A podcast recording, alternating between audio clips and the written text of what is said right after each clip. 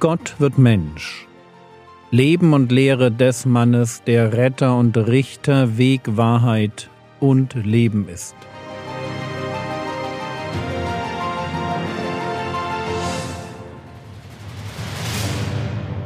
Episode 117 Der Konflikt in Nazareth Teil 2 Gottesdienst in der Synagoge in Nazareth. Nach seiner Gewohnheit nimmt Jesus daran teil und nutzt die Gelegenheit, seinen Verwandten, Freunden und Nachbarn eine ganz wichtige geistliche Lektion mitzugeben. Er sagt ihnen ziemlich direkt, ich bin der Messias. Auf mir liegt Gottes Geist und ich bin gekommen, um euch zu befreien, um eure Schuld und eure geistliche Blindheit und eure Verlorenheit zu verwandeln und zwar in Durchblick und Erlösung. Ich bin gekommen, Lukas Kapitel 4, Vers 19, auszurufen ein angenehmes Jahr des Herrn. Und wir sind es gewohnt, in Jesus den Wundertäter zu sehen, der, der ganze Dörfer von Krankheiten und Dämonen reinigt. Aber zu diesem Zeitpunkt ist davon noch ganz wenig zu merken. Aktuell sind es zwei wirkliche Wunder, von denen wir wissen. Eines in Kana, Wasser zu Wein, und eines in Kapernaum. Der Sohn eines königlichen Beamten wird gesund. Dass Jesus sich zu Hause in Nazareth als Messias positioniert, ist also für seine Zuhörer erst einmal so nicht zu erwarten gewesen. Und sie reagieren auf doppelte Weise. Lukas Kapitel 4, Vers 22. Und alle gaben ihm Zeugnis und wunderten sich über die Worte der Gnade, die aus seinem Mund hervorgingen. Und sie sprachen, ist dieser nicht der Sohn Josefs? Merkt ihr, sie wundern sich über zwei Dinge. Über das Angebot der Gnade und über die Person, die dieses Angebot macht. Ist dieser nicht der Sohn Josefs? Mehr fällt ihnen erst einmal tatsächlich nicht ein. Aber Jesus liest ihre Gedanken. Lukas Kapitel 4, Vers 23 Und er sprach zu ihnen, Ihr werdet jedenfalls dieses Sprichwort zu mir sagen, Arzt, heile dich selbst. Alles, was wir gehört haben, dass es in Kapernaum geschehen sei, tu auch hier, in deiner Vaterstadt. So, das ist jetzt nicht ganz einfach. Was Jesus hier tut, ist Folgendes. Er kennt ihre Gedanken zu dem, was er eben gesagt hat. Er hatte sich als Messias vorgestellt und er wusste, was sie darauf antworten würden. Er wusste, dass sie in etwa so argumentieren würden. Wenn du willst, dass wir glauben, dass du die Erfüllung von Jesaja 61, Vers 1 bist, dann musst du uns das beweisen.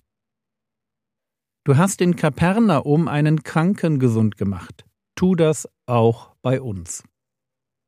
Und das klingt vielleicht erst einmal ganz fromm. Ich meine, dieser Wunsch nach noch einem Zeichen, nach einem Beleg für die Echtheit seines Anspruchs. Aber leider zeugen solche Gedanken eher vom Unglauben als vom Glauben im Herzen der Einwohner von Nazareth. Weil, wenn ich schon weiß, dass Jesus an anderer Stelle Wunder gewirkt hatte, warum reicht mir das dann nicht, um an ihn zu glauben? Warum brauche ich dann noch mehr Beweise? Die Idee, noch ein Wunder, macht eigentlich nur deutlich, dass, egal wie viele Wunder Jesus tun würde, es wäre nie genug. Wenn ich einen Kranken heile, welche zusätzliche Information gewinnt der, der das mitbekommt, durch die Heilung eines zweiten Kranken? Oder anders ausgedrückt, wie viel mehr wird der Messias zum Messias, wenn er noch mehr Kranke heilt? Sie hatten von dem gehört, was in Kapernaum geschehen war. Luftlinie 30 Kilometer entfernt. Und wir wissen jetzt als Bibelleser nur von dem einen Wunder. Natürlich kann es sein, dass viel mehr Kranke in der Zwischenzeit geheilt worden waren. Aber das spielt keine Rolle, an wie vielen Kranken Jesus bewiesen hatte, dass er heilen kann. Der Wunsch nach noch mehr Beweisen, wenn es bereits auch nur einen einzigen gibt, ist immer ein Zeichen für Unglauben, nicht für ein Interesse am Glauben. Und sie hatten noch ein Problem, ein persönliches, psychologisches. Lukas Kapitel 4, Vers 24. Er sprach aber, Wahrlich ich sage euch, dass kein Prophet in seiner Vaterstadt angenehm ist. Sie hatten dieses irrationale Vorurteil gegen den Sohn des Josef. Sie fragen, ist dieser nicht der Sohn des Josefs? Und natürlich ist es total schräg, den Messias kennenzulernen und sich daran zu erinnern, wie man mit ihm als Kind im Matsch gespielt hat. Wie kann der Sohn des Josef der Messias sein? Was wäre das denn für ein Zufall? Und wie antwortet Jesus darauf? Wie kann ich meine Vorurteile überwinden und die Beweise finden, die ich brauche? Schauen wir uns zwei Personen aus dem Alten Testament an.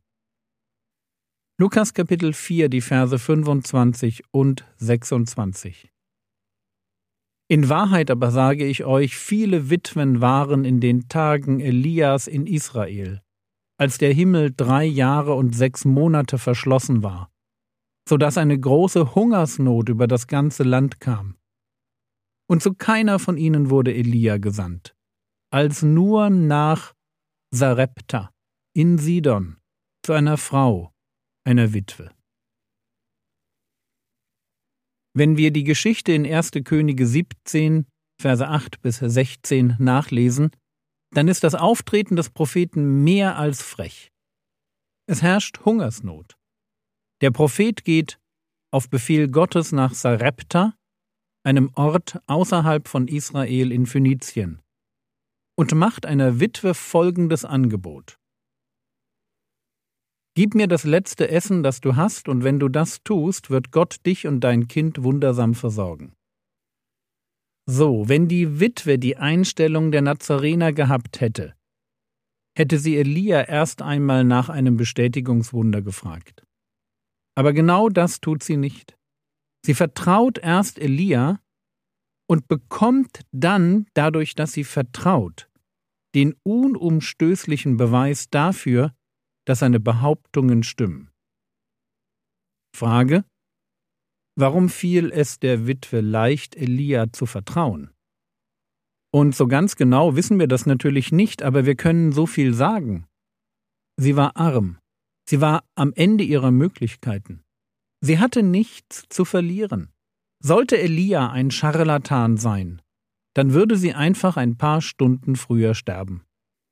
Sprach er die Wahrheit, war sie gerettet. Und was ich damit sagen will, ist, die Witwe steht für die Einsicht in die eigene Schwäche. Und genau diese persönliche Not verspürten die Zuhörer in der Synagoge in Nazareth nicht. Sie waren nicht bereit, sich als hilflose Gefangene ihrer Schuld und als geistlich Blinde zu sehen, die ganz dringend eines Retters und Arztes bedürfen. Und die Erzählung enthält noch eine zusätzliche bittere Pille. Die Witwe ist keine Israelitin. Nochmal Lukas 4, die Verse 25 und 26. In Wahrheit aber sage ich euch, viele Witwen waren in den Tagen Elias in Israel, als der Himmel drei Jahre und sechs Monate verschlossen war, so dass eine große Hungersnot über das ganze Land kam und zu keiner von ihnen wurde Elia gesandt, als nur nach Sarepta in Sidon zu einer Frau, einer Witwe. Hier steht, Gott segnet und rettet eine Ausländerin. Und es hört sich fast so an, als hätte es keine passenden Witwen in Israel gegeben. Keine, die bereit war, auf einen Elia zu hören. Ist es das, was Jesus seinen Zuhörern sagen will? Passt auf, dass es euch nicht wie den Witwen zur Zeit von Elia ergeht. Die hatten auch alle Hunger, und ihre Not war groß, aber Gott kannte ihr Herz. Und deshalb konnte er seinen Propheten nicht zu ihnen schicken. Passt auf, dass eure Vorurteile euch nicht ebenso disqualifizieren, wie es damals bei den Witwen in Israel waren.